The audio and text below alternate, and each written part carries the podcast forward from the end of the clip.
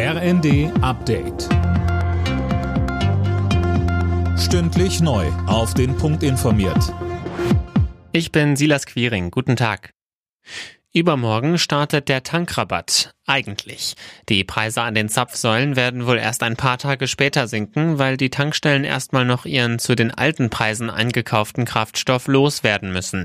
Jürgen Ziegner, der Geschäftsführer des Zentralverbandes des Tankstellengewerbes, sagte uns, am 1. Juni sind die Tankstellen Tanks noch gefüllt mit Ware, die zu dem alten Steuersatz eingekauft worden ist.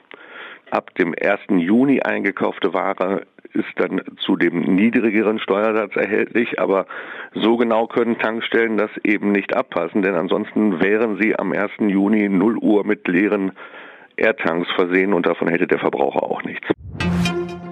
Die Inflation in Deutschland hat sich im Mai weiter beschleunigt. Laut Statistischem Bundesamt stiegen die Verbraucherpreise im Vergleich zum Vorjahresmonat um 7,9 Prozent.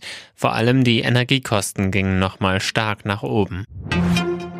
Auf dem EU-Sondergipfel zeichnet sich ein Ölembargo Light gegen Russland ab. Im Entwurf zur Gipfelerklärung heißt es, dass Öllieferungen über Pipelines zunächst weiter erlaubt bleiben sollen. Vor allem Ungarn stemmt sich gegen ein umfassendes Ölembargo. Bundeskanzler Scholz sagte kurz vor dem Treffen in Brüssel, Eins ist ganz klar, wenn man sich zu gemeinsamen Handeln entschließt, muss man immer die ganz besondere Situation aller Länder berücksichtigen. Das haben wir in der Vergangenheit gemacht, das werden wir auch in Zukunft machen. Unsere Kraft beruht eben darin, dass wir unsere Probleme gemeinsam lösen und dadurch auch gemeinsam agieren können gegenüber der russischen Aggression gegen die Ukraine.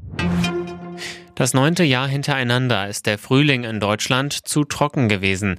Laut deutschem Wetterdienst fielen nur etwa 125 Liter Regen pro Quadratmeter, 60 Liter weniger als üblich.